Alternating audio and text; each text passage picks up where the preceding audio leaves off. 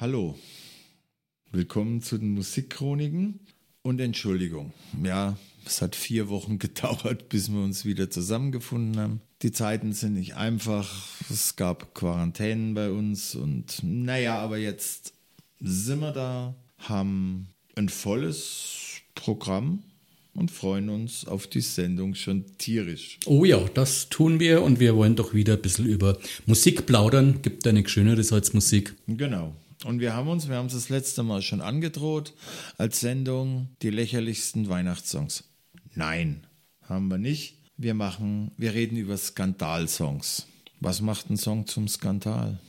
Äh, ein Song zum Skandal macht zum einen eine gewisse Provokation und zum anderen ähm, Tabuthemen, die für manche Leute halt einfach äh, Tabu sind, Sex, äh, abartige Sexpraktiken, Homosexualität äh, und so weiter und so fort, äh, politische äh, Aufruf zu Gewalttaten und äh, diese Dinge machen den Skandalsong aus. Es gibt bestimmt noch mehr Gründe, die mir jetzt leider spontan nicht einfallen. Hm, gut, vielleicht fällt mir was ein.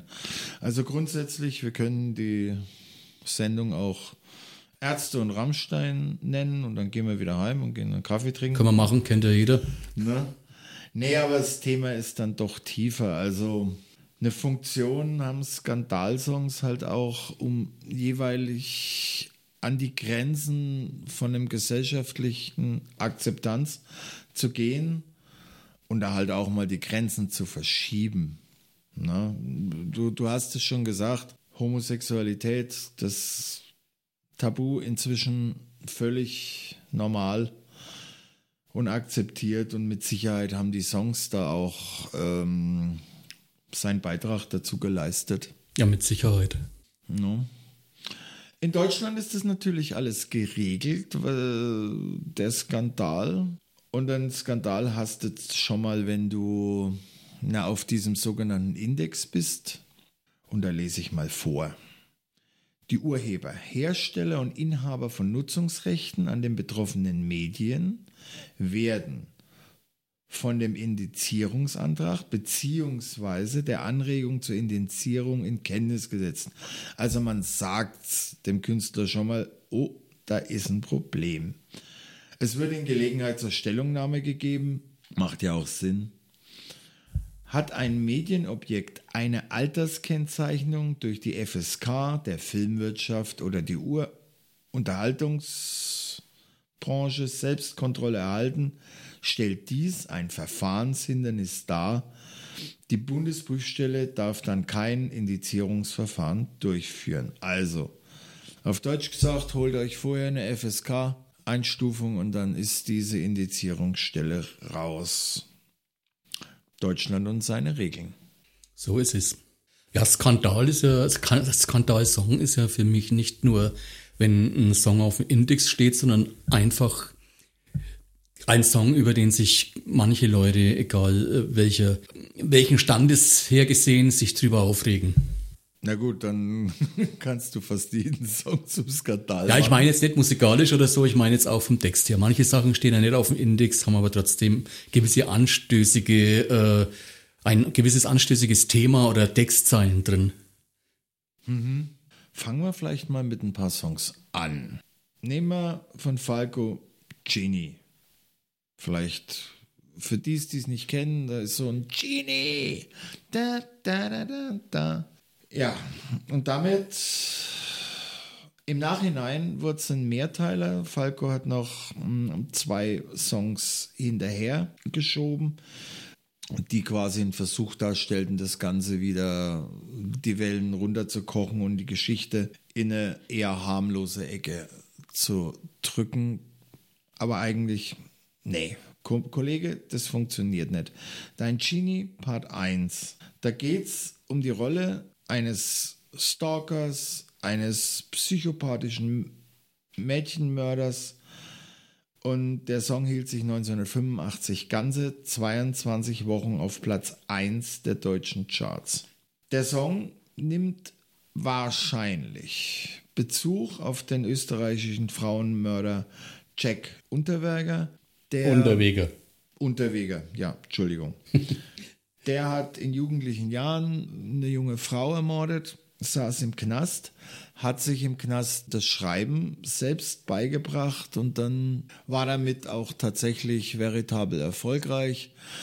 Und die Wiener Kunst- und Literatenszene haben dann auch irgendwie Druck aufgebaut, dass er jetzt dann als erfolgreicher Schriftsteller und eine vorbildliche Integration wieder in die Gesellschaft doch dann gefälligst äh, freigelassen wird, was er dann auch wurde, mit dem Ergebnis, dass in Österreich eine weitere Mordserie losging.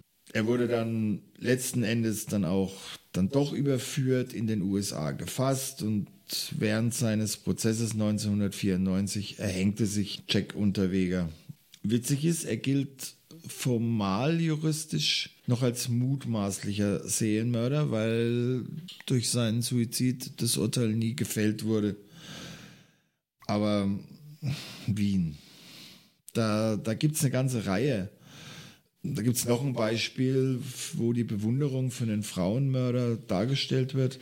In Georg Danzers Die Moritat vom Frauenmörder Wurm. Ja, und dann Genie noch oben drauf und dann ging das Ganze los. 22 Wochen auf Platz 1. Es wurde nicht gespielt. Ich kann mich selber noch an die Zeit erinnern, wo das einfach ausgelassen wurde. Thomas Gottschalk, die Tagesthemen, Formel 1 distanzierten sich alle vor dem Song und ich auch. Denn ich fand ihn schlecht. Richtig. Er war nicht nur schlecht äh, zwecks des Textes, er war auch musikalisch für mich schlecht, aber das ist eigentlich eine andere Sache. Nee, aber jetzt erklär mal. Bitte? Jetzt erklär mal. Jetzt hast du das. Da kann ich nichts erklären, er hat mir einfach nicht gefallen. Okay. Also, abgesehen vom Text jetzt. Nee, unabhängig vom Text. Und den Text fand ich eben auch äh, daneben. Nee, da, da, mm, wie wir es im Vorgespräch schon sagten, Kunst darf im Prinzip alles, legt aber halt auch eine gewisse Verantwortung in die Hände des Künstlers. Und wenn ich Textzeilen, ich lese mal vor, es ist kalt, wir müssen weg hier. Komm, dein Lippenstift ist verwischt. Du hast ihn gekauft und ich habe es gesehen, zu viel Rot auf deinen Lippen. Und du hast gesagt, mach mich nicht an. Aber du warst durchschaut. Augen sagen mehr als Worte. Du brauchst mich doch, hm? Alle wissen, dass wir zusammen sind ab heute. Jetzt höre ich sie, sie kommen, sie kommen, um dich zu holen. Sie werden dich nicht finden. Niemand wird dich finden, denn du bist bei mir. Ehrlich gesagt, das ist eindeutig irgendwo. Das ist eindeutig, da gibt es auch. Nein. Gehen wir zu einer schönen Geschichte. Ist auch ein schönes Lied, ich mag das total gern. Chatham. Dieser Stöhnsong von Serge Gainsbourg. Ende der 60er. Mhm. Also mit auch der dementsprechenden ähm, Sexualmoral. Die Geschichte geht so, dass Serge Gainsbourg eine Affäre mit Brigitte Bardot hatte und die nahmen den Song auf. Das Paar trennte sich und Brigitte Bardot war der Song eigentlich nur noch peinlich. Und sie verbot Gainsbourg die Veröffentlichung für 25 Jahre. Aber das stört den Womanizer Gainsbourg nicht. Seine Nachfolgerin Sean Birkin hatte deutlich weniger Probleme mit dem Song, der dann 1969 dann doch ver veröffentlicht wurde mit diesem Chatham Mon Blues. Ja, mir hat, hätte der Song sogar gefallen ohne das Gestöhne. Es ist eigentlich einfach nur ein schöner Song. Ja, äh, eingängige Melodie, zack, aber. Richtig. Naja, wenn man Serge Gainsbourg ist, dann muss man schon ja, bisschen seine, stöhnen. Seine eigene Männlichkeit. Stöhnen und stöhnen lassen. Ja, so ungefähr. dann, drunter geht's ja nicht. Okay, die Ärzte. Skandal. Sie haben es, glaube ich, gar nicht drauf ausgelegt, den Skandal zu erzeugen. Die haben da ihr Ding gemacht und irgendjemand hatte die in der Bundesprüfstelle dann irgendwann auf dem Kicker, weil das Album Debil es war ja schon lang raus. bevor es auf dem Index nach, glaube ich, müsst lügen, zwei Jahren oder so gesetzt war. Da hat lang einer nicht zugehört. Und es gibt auch ein Interview von Farin Urlaub, Farin Urlaub, wo er also gar nicht so glücklich ist. Der, der Satz, ach, machen Skandal, die Verkaufszahlen laufen hinterher, war zu der Zeit, also vor Social Media und, und Co., so nicht richtig. Weil wenn du deine Platte indiziert ist, darfst du schon mal nicht bewerben. Keiner weiß, dass er überhaupt raus ist. Und damit, ja, wenn du sie nicht bewerben dürfst, dann ist das schlecht. Sie haben das aber alles dann doch sowohl wirtschaftlich überlebt. Ich meine, es sind die Ärzte, die beste Band der Welt. Und haben dann auch ein Album draus gemacht, das dann konsequenterweise ab 18 hieß. Gut, gehen wir mal ein paar Songs durch. Sweet Gwendoline. Sweet Gwendoline ist die weibliche Hauptperson aus Werken vom Bondage-Künstler John Willie und Kunstfigur aus dem Bondage, BDSM-Bereich. Gwendoline erscheint in Willis Zeichnungen und Comics als naive Blondine mit sehr weiblichen Kurven, welche man immer gefesselt vorfindet und äh, von einer misslichen Situation in die nächste gerät. Jeder Song der Ärzte auf den Index. Ding, ding, ding, ding, ding, ding, ding, ding, ding, ding, ding. Aber Sweet Gwendoline hat es dann doch geschafft, zum Maskottchen der Ärzte zu werden, ne? Als gefesselte weibliche Figur in so Lederröckchen und die zweite ist als selbe nur als Skelett. Das Lied hat es geschafft, nicht mehr auf dem Index zu sein und wird inzwischen seit Jahren live von den Ärzten gesungen. Ne? Es ist ja bei den Ärzten auch immer so eine ziemliche äh, Gegensätzlichkeit von eigentlich naiven Melodien und diesen Texten von ihnen. naive, naiv, naiv ist vielleicht falsch, eher gut gelaunte Melodien eigentlich, die gute Laune vermitteln und eben dann so ein Thema. Eine Funkbank. Finde ich aber. Fun Funbank, genau. Finde ich aber ist es, recht interessant. Es ist der Charme der Ärzte, es war ja. schon immer der Charme der Ärzte, dieses. Ja, ich würde fast behaupten, Ärzte dürfen alles. Also die Ärzte dürfen alles. ja. Und man kann ihnen eigentlich nicht böse sein. Der besten Band der Welt sowieso nicht, wenn. Geschwisterliebe.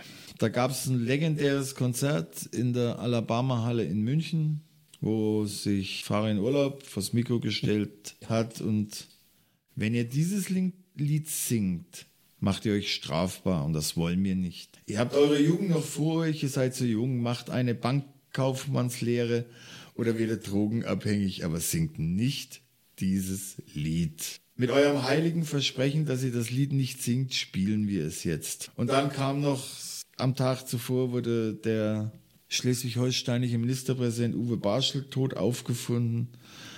Und er schob da noch hinterher. Und Barschel gestern ging auch auf unser Konto. Gut, Ärzte, andere Maßstäbe, tolle Band, die beste Band der Welt mit Ä bei Rammstein. Bei Rammstein sehe ich anders. Die Ärzte sind da immer so in den Skandal reingeschlittert bei den Ärzten war das, glaube ich, definitiv Absicht und Berechnung. Und zwar von Anfang an. Die haben bewusst provoziert, Rammstein. Klar, der, der ja ursprüngliche Name war auch. Feeling B.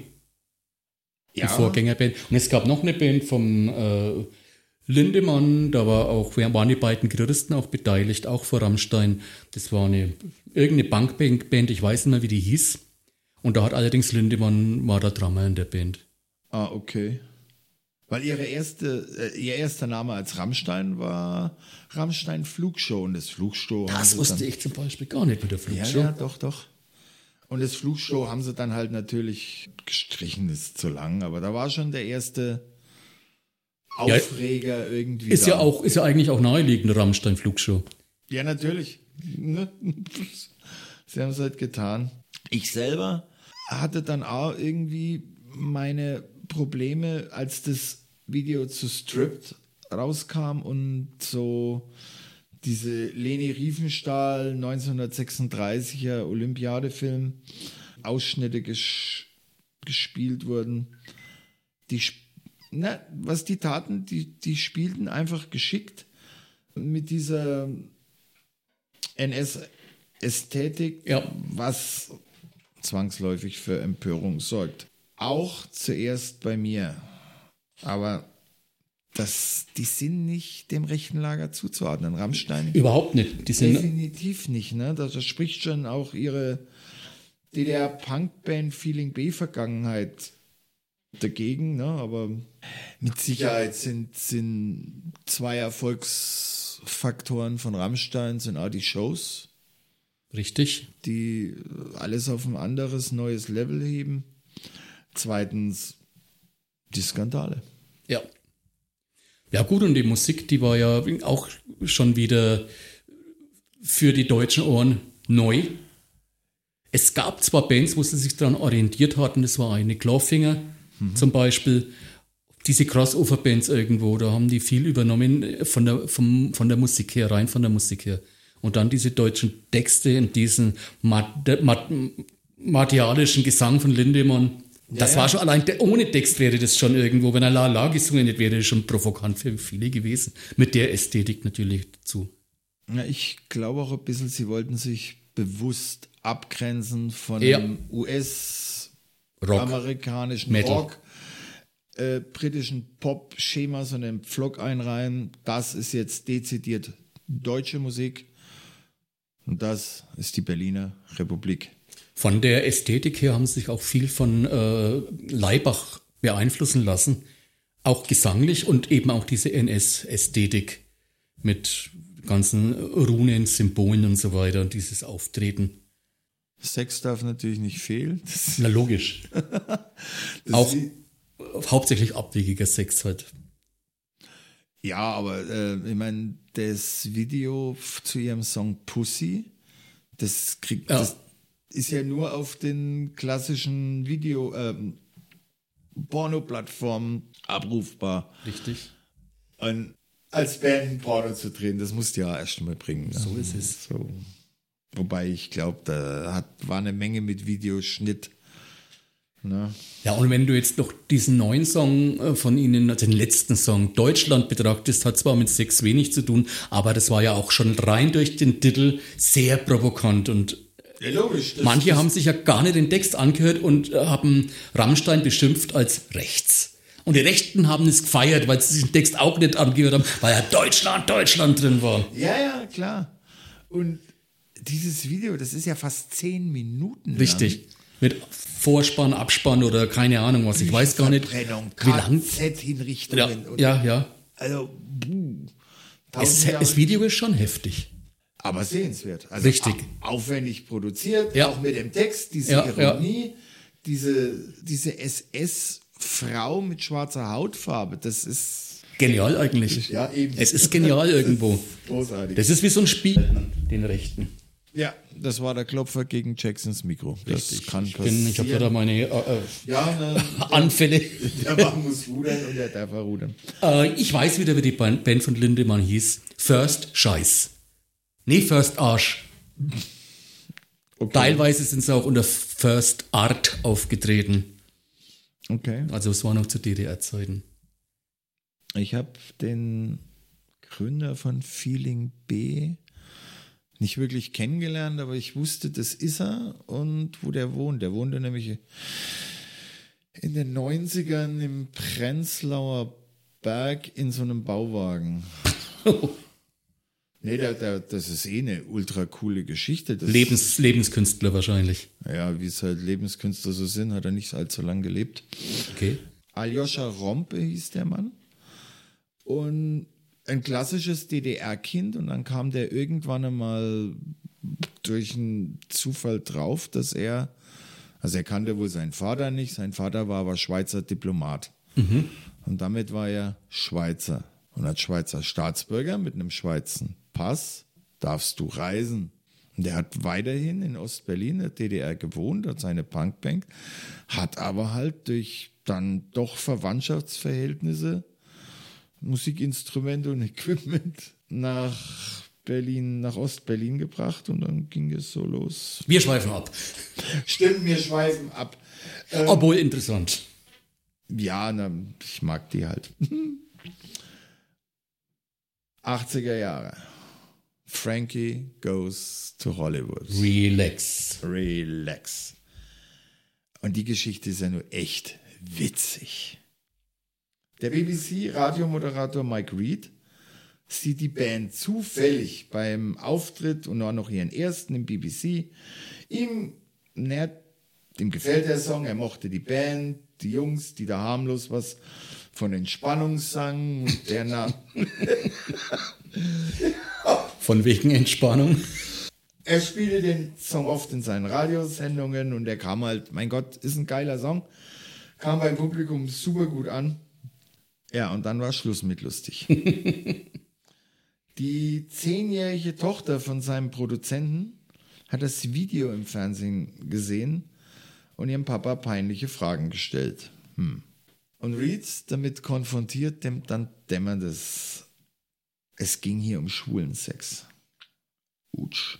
Und damit mochte der auf keinen Fall und unter keinen Umständen Verbindung gebracht worden, setzte Himmel und Hölle in Bewegung, damit die BBC den Song aus dem Programm nimmt. Und am 24. Januar 1984 hat er es erreicht, aber zu spät. Er konnte die Sache nicht mehr einfangen und der Song wurde ein Hit. Frankie Goes to Hollywood, Superstars ihrer Zeit. Unvergesslich, das lief überall in jedem Club. Ja. Und die Leute sind ausgerastet, egal äh, aus welcher Szene die Leute auch stammten. Ob die aus der Wave-Szene waren oder aus der ja, normalen Pop-Szene oder äh, Funky-Szene. Es ist jeder drauf abgefahren. Weil es geile Songs war. Ich hatte Absolut. im Sommer einmal wieder eine Frankie Goes to Hollywood Phase, wo ich mir die Songs durchgehört habe. Es gibt geile Songs, auch die gar nicht so bekannt waren. Warriors of the Wasteland zum Beispiel. Welcome to the Pleasure Dome. Richtig. Das war ja wieder, also von meiner Sicht aus bekannter. Oder diese Coverversion von, Von Sun- War. Ja, und San Jose. Diane Warwick. Das, Das war ganz easy, locker. okay. Na, A Star is Born. Das war wirklich relaxed. Das war ein relaxter Song. Ja, ja. Und Reed wurde zum Gespött der Medien, aber das hat So er ja ist ehrlich es. gesagt auch nicht besser verdient. Selber schuld. Wusstet ihr, dass Madonnas Papa Don't Preach es um Teenager-Schwangerschaften Das wusste ich überhaupt gar nicht. nicht. Ich habe mich mit den Texten auch nicht so sehr befasst. Aber ich wusste nicht, dass das einen, irgendeinen Anstoß hatte von irgendwem. Ja, ja. Das Lied handelt von einem schwangeren Teenager, der gegen des Willens des Vaters weder eine Abtreibung noch eine Adoption das Kind freigeben will und Papa betet halt, dass er das, das Tochter das Kind abtreibt. Die Geschichte ist, Brian Elliott schrieb erst eine Rohfassung des Songs und danach Madonnas Bearbeitung erhielt das Stück eine Handlung. Beim Schreiben der ersten Fassung ließ sich Elliott von einigen Schülerinnen der North Hollywood High School in Los Angeles inspirieren, vor allem von denen, die bereits als Teenager schwanger wurden. Am offenen Fenster seines Studios bekam Elliott verschiedene Diskussionen und Meinungen über Teenager-Schwangerschaften von Schülerinnen der nahegelegenen Highschool mit. 2009 befragt der Rolling Stone Madonna, weswegen der Titel Papa Don't Preach ausgewählt würde. Madonnas Antwort: Das Lied passt sehr gut zu mir. Ich verbinde es mit der katholischen Kirche und meinem Vater mit seiner konservativen Art. Die Meinungen gingen auseinander, es gab verschiedene Interpretierungen und es war gut so. So fragt sich jeder, ist das Lied für eine Teenager-Schwangerschaft oder doch eher für eine Abtreibung? Das ließ sie mehr oder weniger offen dann, ne? Ja, genau. Aber sie hat 1987 den MTV Music Award in der Kategorie Best Female Video abgeräumt. Ist doch auf jeden Fall. War es das wert, in, in Anführungszeichen. Absolut. Und sie hat mit Sicherheit auch den, den Fokus der Öffentlichkeit auf Teenager-Schwangerschaften gerichtet.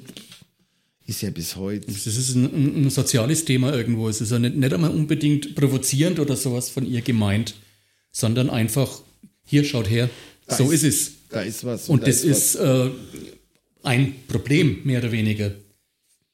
Weil das das konservative Amerika da Richtig. natürlich wieder boah, Ja, hochgeht, aber es ist ja bis heute, die Kontroverse ist ja völlig ungelöst. Bis heute. Und der Madonna-Song hat jetzt wirklich schon ein paar Jahre auf dem, Jahrzehnte auf dem Buckel. Ne? Richtig. Ist, aber man hat, wenn, wenn du den Song hörst und ich habe ja auch nicht hingehört auf den Text, du hast das Gefühl, das ist ein lockeres Liedchen. Liedchen in Anführungsstrichen. ja, ja, Liedchen.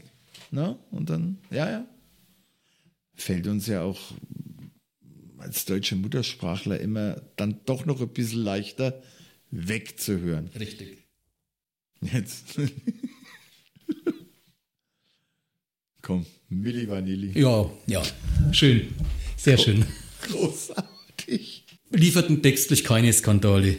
Nein, Aber das Ganze drumherum, diese ganze äh, Präsentation mehr oder weniger oder Vermarktung, sagen wir mal lieber, vom Herrn äh, Farian, ne? Ja, ja, es war eine Farian-Erfindung. Frank Farian, auch Boney M. Das war ja das gleiche im Endeffekt. Das war ja auch. Ah, ja. Er zog die Nummer von Boney M noch ein zweites Mal durch, nur halt mit 90er. Genau, Jahre- Zeit, zeitgeistgemäß, Ne? ne? Zwei hübsche Hupfdohlen. Richtig. Mit, äh, gut, auszus gut anzuschauen mit den Dreadlocks Richtig. und Please. Die da auf einmal ein Top-Englisch, eine Top-Musik, die einfach durchtragen. Die- hatten einen Grammy. Und ein, als, als Band als, aus Deutschland ein Grammy. Das war das überhaupt schon mal da? Ich glaube nicht. Glaub nicht. Ja, aber sie hatten den, ja. Und dann passiert's. Die bestanden gegen Farians Willen darauf auch äh, live aufzutreten. Farian wusste, dass die kleinste Panne die Sache auffliegen lässt und dann passiert's.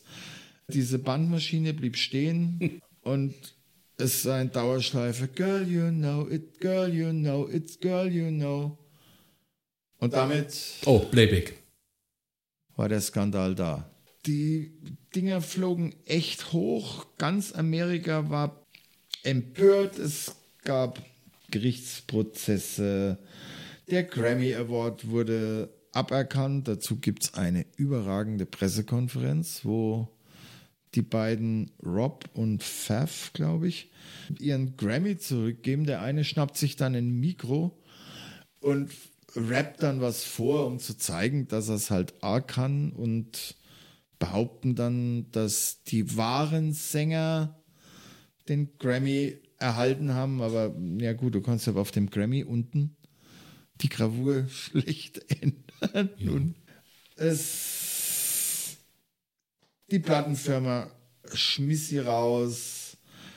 Ein US-Gericht sicherte jeden Käufer eins der Alben eine Entschädigung zu, die Amerikaner und ihre Gerichte natürlich wieder.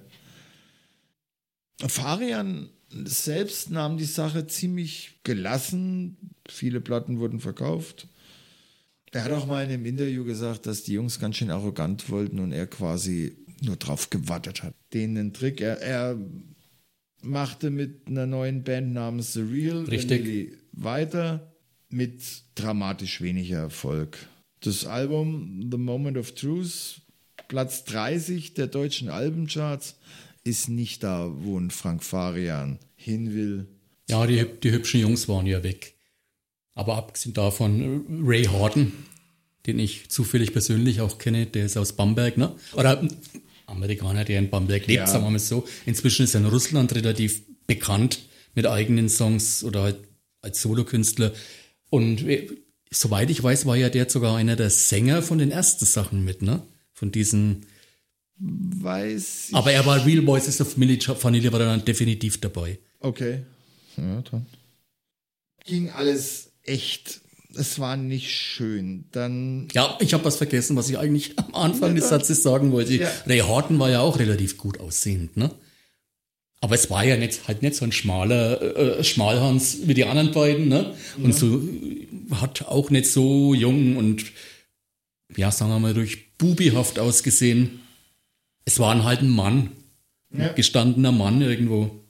Tja. Aber halt nicht das Postergirl Richtig. äh, Posterboy für, für die Bravo. 17-jährige Mädchen an die, an die Genau. Wand vom Jugendzimmer zu hängen. Ne? Das Ganze ging auch nicht wirklich gut aus. Also die beiden Sänger versuchten neu anzufangen mit unter den Namen Rob und Fab, blieb völlig erfolglos. erfolglos.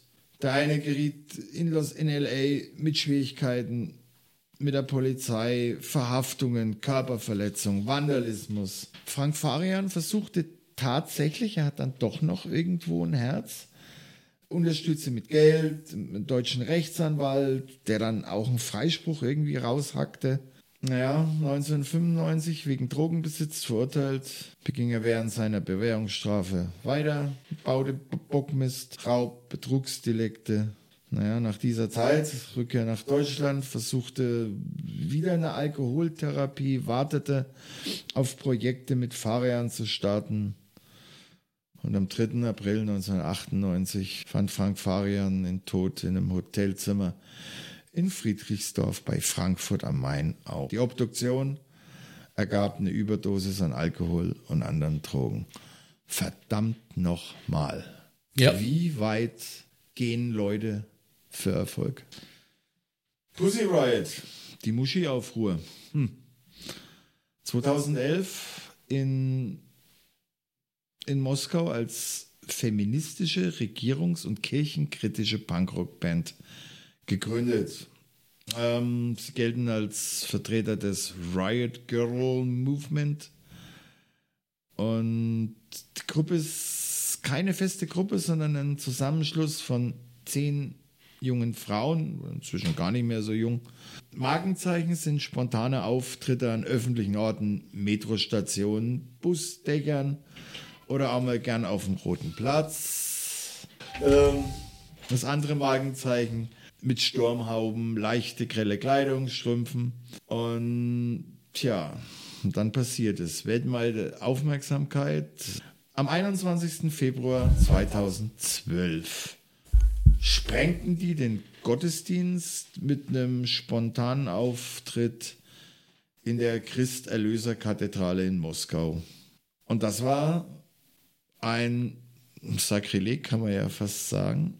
Äh, Sie vollführten vom Altar ein Punkgebet gegen die Allianz von Kirche und Staat. Sie riefen unter anderem schwarze Kutten, goldene Epauletten und Gottesscheiße. Der Auftritt dauerte glatte 41 Sekunden. Ganz schön lang. Aber ja, und keine Zugabe. Für die Veröffentlichung wurden die Videobilder umgeschnitten und mit Aufnahmen aus einer anderen Kirche erweitert und mit einer Tonspur hinterlegt, damit man das auch ordentlich hört. Die Sache ging vor Gericht und die Anklage behauptet dann, spätere Version wurde Präsident Putin erwähnt, Mutter Gottes, Jungfrau, verjage Putin. Und Textzeile, der Patriarch glaubt an Putin, obwohl er an Gott glauben sollte. Das ist in Russland durchaus als mutig Ja.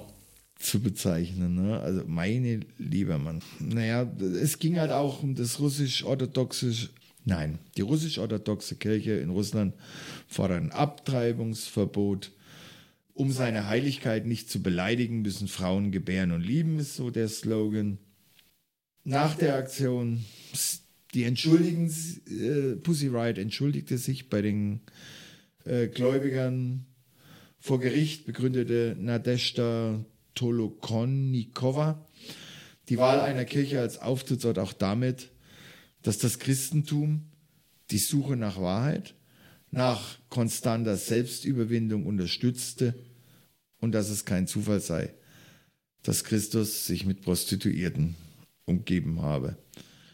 Es gab Strafprozesse, es gab Urteile, es, die saßen im Knast, dann gab es Hungerstreik, dann wieder Amnesien.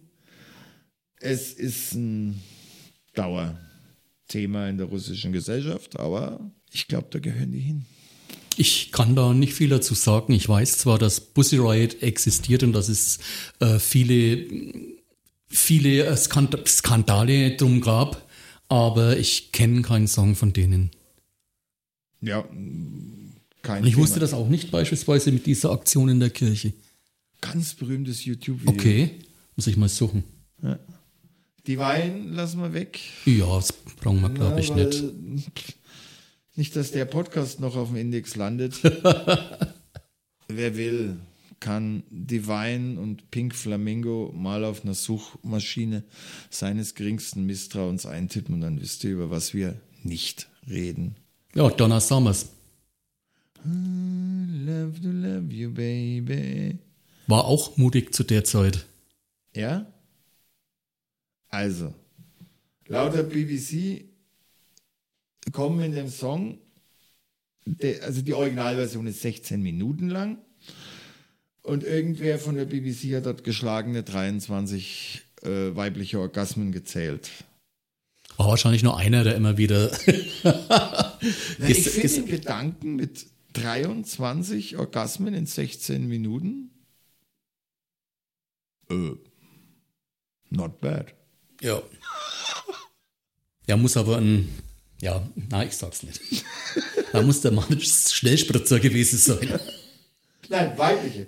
Ach so, okay. Das ist, das ist also der, der es zustande bringt, der Mann ist, Ja, also ist gut. 16 Minuten 23, not bad. Die Radiostationen, das konnten die nicht bringen, kürzten den Song. Oder er wurde erst gar nicht äh, im Radio gespielt. Aufgenommen wurden die musikalischen Höhepunkte.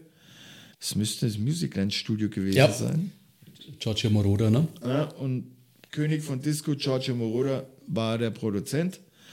Donna Summer auf die Frage, ob sie bei der Aufnahme irgendwas sich vorher fantasiert hätte, antwortete sie später mal im Interview, yes, about my handsome boyfriend Peter.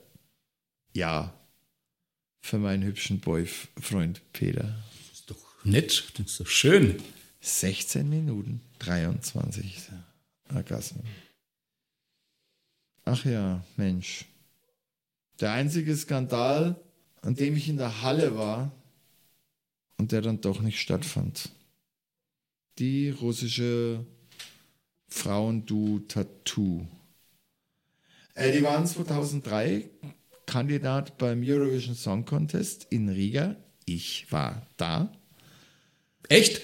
Ja, ich war in der Halle. Okay. Bei dem Contest. bei diesem Okay. Contest, jetzt nicht wegen Pussy äh, Entschuldigung, Tattoo? wegen Tattoo selber, sondern ich wollte da, Hast halt mal angeschaut.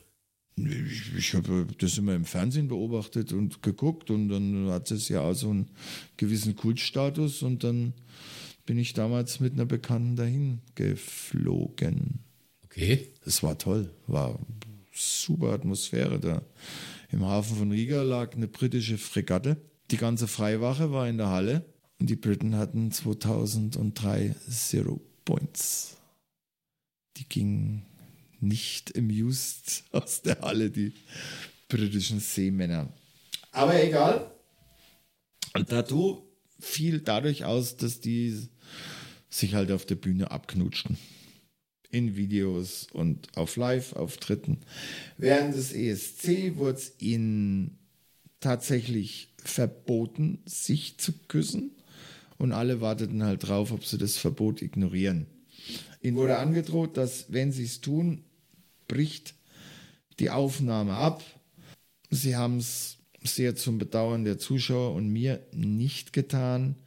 Hernach stellte sich aber raus, dass die eine Sennerin äh, eine Zyste am Hals hatte, eh nicht gescheit singen konnte, da sich da auf die Bühne gequält hat für den Auftritt und vielleicht war er einfach auch nicht nach Knutschen zumute. Tattoo? Kann ich mich noch dran erinnern. Noch recht gut an diese, Ja? an diese Geschichte. Ich fand den Song gar nicht mehr schlecht. Der war gut. Nee, der war gut. Der war gut und ich meine, zwei Mädchen küssen sich auf der Bühne. What's the problem? Eigentlich kein Problem. Na, natürlich nicht. Und es ist ja noch nicht lang her. Ja. Wann war das? 2000? 2003 war der. 2003. Genau. Anfang der 2000er. Ne, das ist Punk. Sex Pistols. Ja. Was machen wir mit God Save the Queen?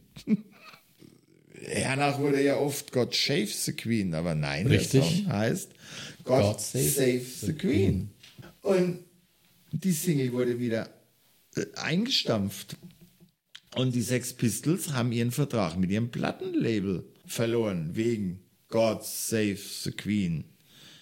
Vielleicht muss man Brite sein, um das, das zu verstehen. Um das zu kapieren, wo da jetzt der Skandal liegt. Sie haben ein neues Label gefunden, sie gingen zu Virgin Records und am 27. Mai 1977, rechtzeitig zum silbernen Thronjubiläum der Queen, wurde God Save the Queen dann doch veröffentlicht. Es war angeblich die Nummer 1 der britischen Charts, wurde auf den offiziellen Listen wegen royalistischer Loyalität der Verantwortlichen nur auf Platz 2 geführt. man, muss, man muss britisch sein. Wirklich. Witzig war es, sie haben dann ein Boot Ach ja, genau. gemietet und sind auf Die Queen Elizabeth hieß das Boot. Nein. Echt?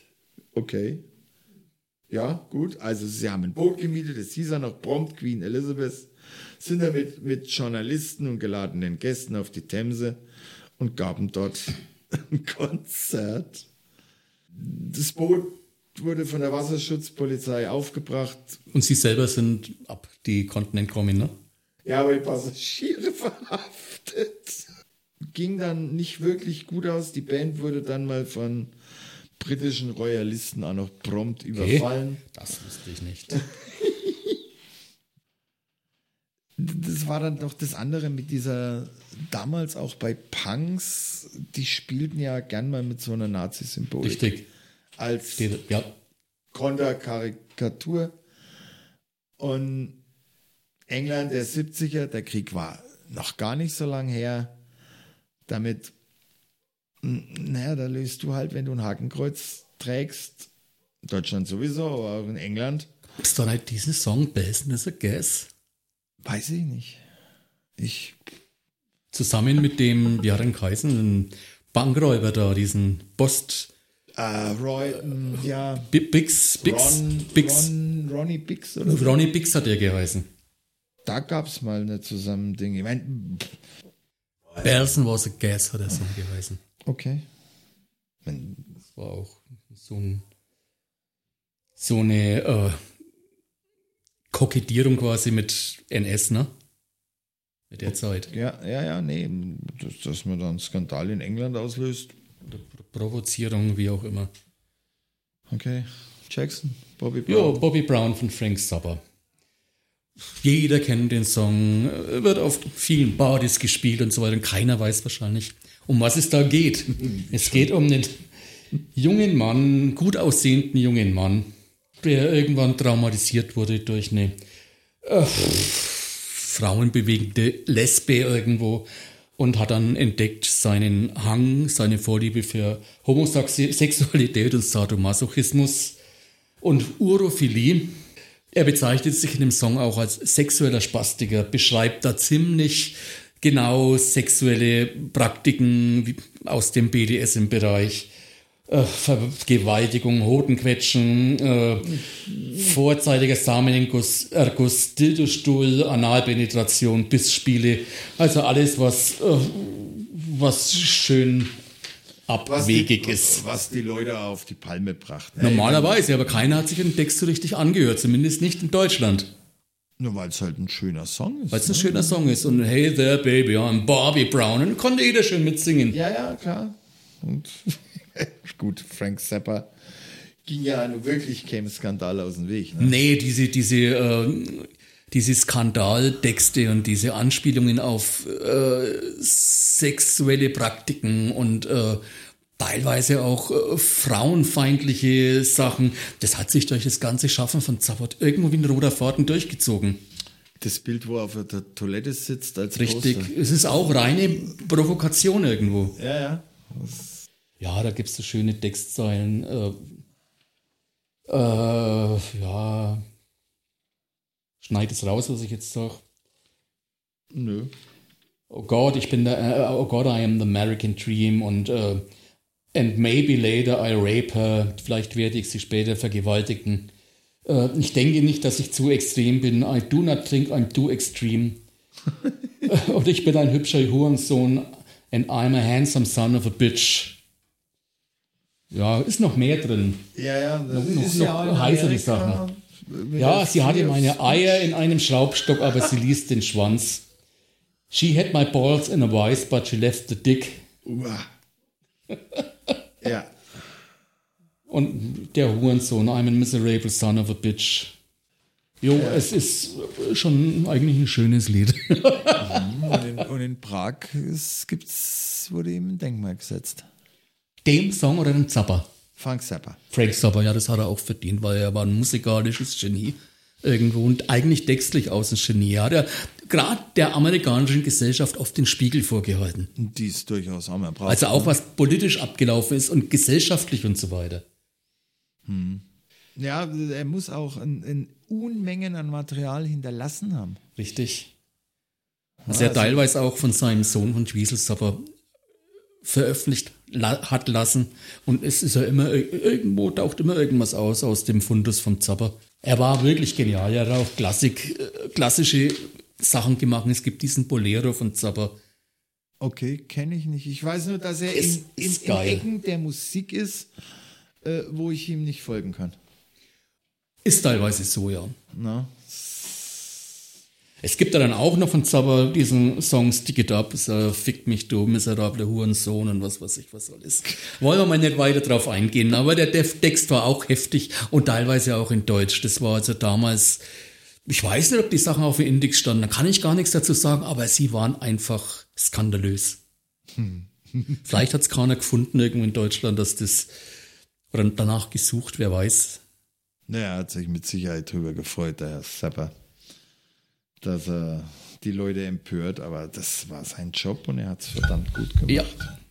So, kommen wir zur Lola von den Kings. Davon weiß ich überhaupt nichts. Auch so ein schöner Party-Song. Na, na, na, na, Lola. Genau, genau. Es äh, geht in dem Song eigentlich hauptsächlich um äh, Homosexuelle und Transvestiten. Ich habe da eine Geschichte gelesen, sollen Ray Davis oder Dave Davis, einer der beiden Brüder, sollen ihren Manager oder Tourmanager oder irgendwas, ich weiß es nicht genau, im Hotelzimmer oder im Büro, kann ich auch nicht mehr genau sagen, beim Sex mit einem Transvestiten überrascht haben, erwischt haben oder Shit happens. ja, und darauf haben die diesen Song eben geschrieben. Und es ist, also gut, die Kings waren auch in, in England gerade sehr sozialkritisch, sehr spitzfindig von den Texten her. Also äh, Davis war ein genialer Texter, also ist ja auch immer noch aktiv. Und äh, dann, was das nächste Ding bei der Sache noch war, war ja, dass sie in der Textzeile Coca-Cola drin hatten. Mussten sie auf Drängen von Coca-Cola ändern in Cherry Cola. Die Urversion hatte Coca-Cola im Text, sie musste es ändern in Cherry Cola.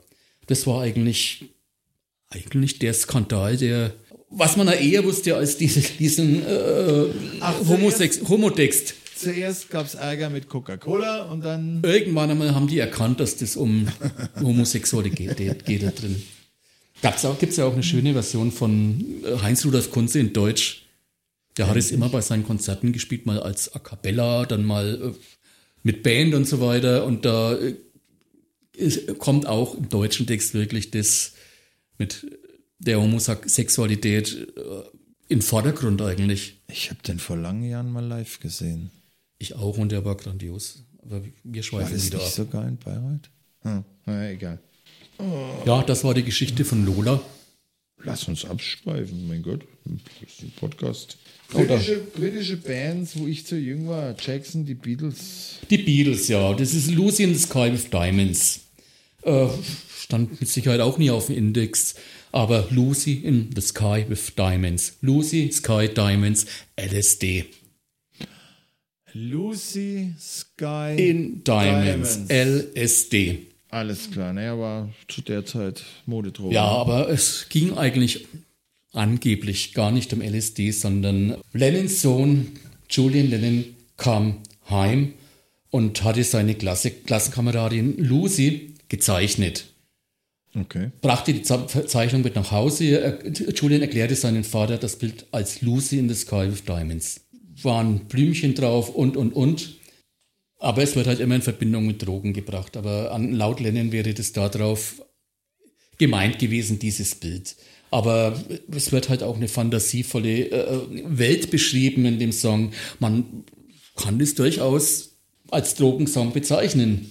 Was sie gedacht haben, das weiß kein Mensch. Er sagt, äh, ich schwöre bei Gott und schwöre bei Mao oder bei wem auch immer, sie wollen, dass ich keine Ahnung hatte, dass man den Titel LSD abkürzen kann.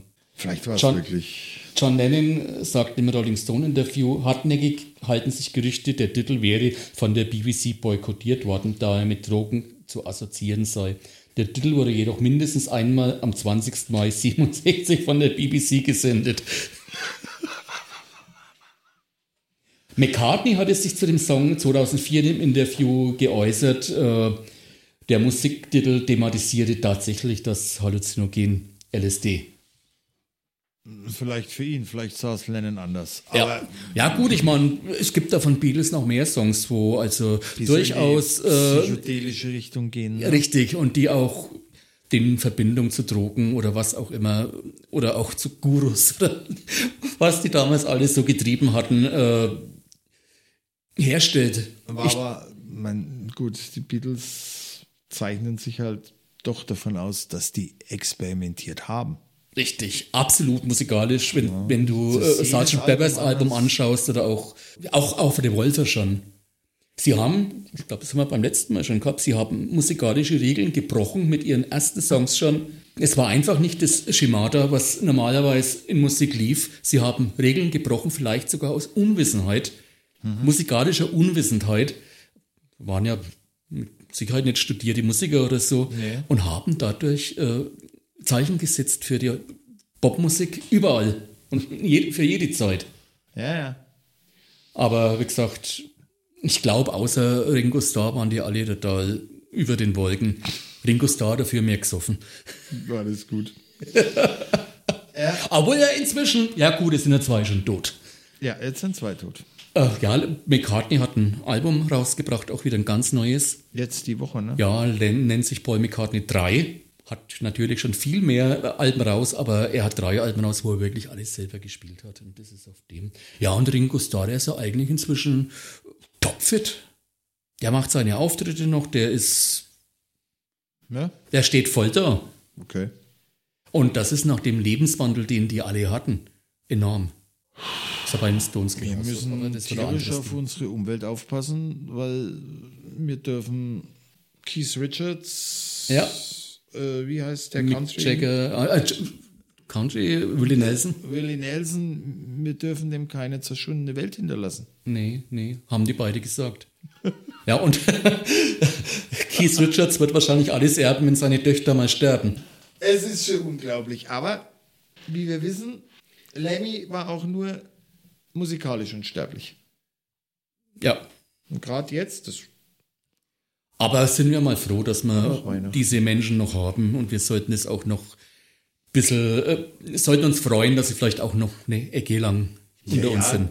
Natürlich, kein Diese Zweifel. Urgesteine, egal wie die heißen, ob Nelson, äh, Jagger, Richards oder Mögen sie ewig leben, Richtig. auch wenn sie wahrscheinlich keine musikalischen Skandale mehr erzeugen. Na, das weiß man nicht von den Stones, weiß man das nicht. Naja, gut. Wer ist da mal vom Bücherregal gefallen? Ich glaube, es war na, der Gitarrist. Richards oder der Ron Wood? Nee, Richards. Richards. Der hat sich irgendwie mal verletzt und meinte, er ist von der Treppe vom Bücherregal gefallen. Irgendwas war da okay. mal. Naja, das könnte, genau, mir, könnte mir genauso passieren. Na. Meiner Dolpatschigkeit. Ja, aber dass ein Rolling Stones ein ernsthaftes Bücherregal hat. Ja, könnte man skandalös ja. bezeichnen. Ja. Wo man doch eine gut ausgestattete Bar war. Da wahrscheinlich hat er beides. Ja, ein Bücherregal, das nehmen seine Töchter in Beschlag wahrscheinlich. So ungefähr.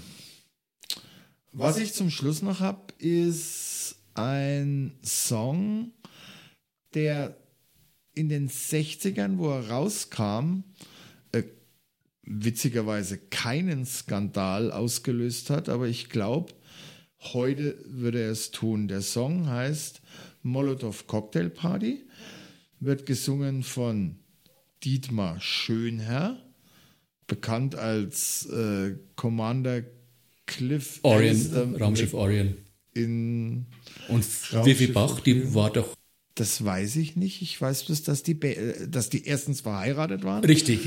Und äh, so, so Shows gemacht haben in dieser Vorwetten das Ja. Zeit, Ja, kann ich mich noch dran erinnern. wo noch Experimente im Showformat erlaubt waren in den 70ern. Und die haben mal einen Song gebracht, wo ich glaube, dass er heute für einen Skandal sorgen würde. Und da lese ich jetzt einfach mal ein paar Textzeilen vor. Komm zur Molotow Cocktail Party, Cocktail Party, Cocktail Party und bring eine Tüte Dynamit mit. Denn zum Molotow Cocktail Party, Cocktail Party, Cocktail Party bringt man statt Blumen Dynamit mit. Ich pack das nicht. Anarchisten und Faschisten, Monopolkapitalisten sind gebeten, unsere Fäden nur mit Sprengstoff zu betreten. Wäre undenklich heutzutage. Dann kommt nochmal ein Refrain. Am heißen Buffet ist eine Puppe schnell eine blaue Bohnensuppe. Und die Gäste stehen so dumm dumm rum. Die kalte Marcel, die kommt vorbei, verspeist ein Handgranatenei und bringt den Teller Minenwäscher um. Um.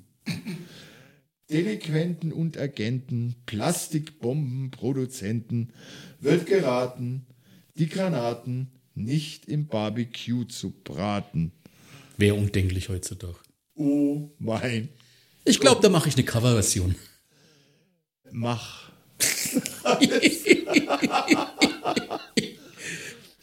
Sehr schöner Song. Ich glaube, wir haben es heute.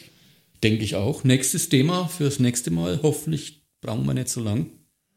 Ja, wir versuchen die Taktzahl zu erhöhen. Und, und da, das ist das, die nächste wird Jackson-Sendung. Ich habe heute ein bisschen viel geredet auf der nächsten Sendung. Es wird um Italo-Disco gehen. Und da ist er nur wirklich Spezialist, war als DJ dabei.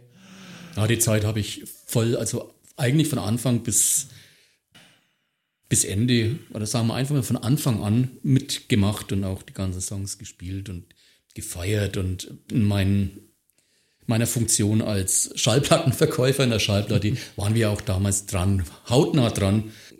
Die Songs sind ja bei uns oft erst, ach, das ist eine Sache fürs andere, für nächstes Mal, Ich um freue mich Detail zu gehen. auf das nächste Sendung und werde weniger reden, vielleicht ein paar Fragen stellen und viel mehr zuhören. Bis dahin, tschüss Ciao, ciao, sagt der Jackson. und der Dirk. Tschüss. Und vor allem vergesst nicht oder versucht, versucht es einfach gesund zu bleiben. In der heutigen Zeit ist es ganz wichtig. Natürlich und natürlich ein frohe Weihnachten und hoffentlich Guten Rutsch. 2021. Ballert nicht. Genau. Und Jackson hat Hunde, da ist er auf der Richtung ein bisschen. Wir wünschen euch was. Man hört sich. Bye bye.